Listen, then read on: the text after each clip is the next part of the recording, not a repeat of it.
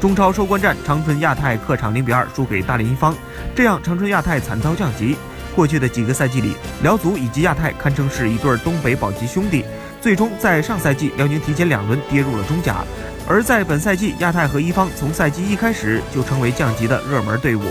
不过进入到下半程，两支球队一度慢慢摆脱了降级的危险，但遗憾的是，在最后阶段，亚泰竟然遭遇了一波尴尬的八轮不胜，大连一方也遭遇了一波尴尬的四连败。最终，两个东北兄弟遭遇时刻，最终一方赢球，亚泰最终遗憾降级。在东北足球版图里，连续两年有中超球队跌入中甲。目前东北仅有大连一方一支中超队伍，而且还是保级队伍。目前辽足暂时看不到冲超的希望，而亚太在时隔十二年再次跌入中甲后，不知道下个赛季能否回到中超。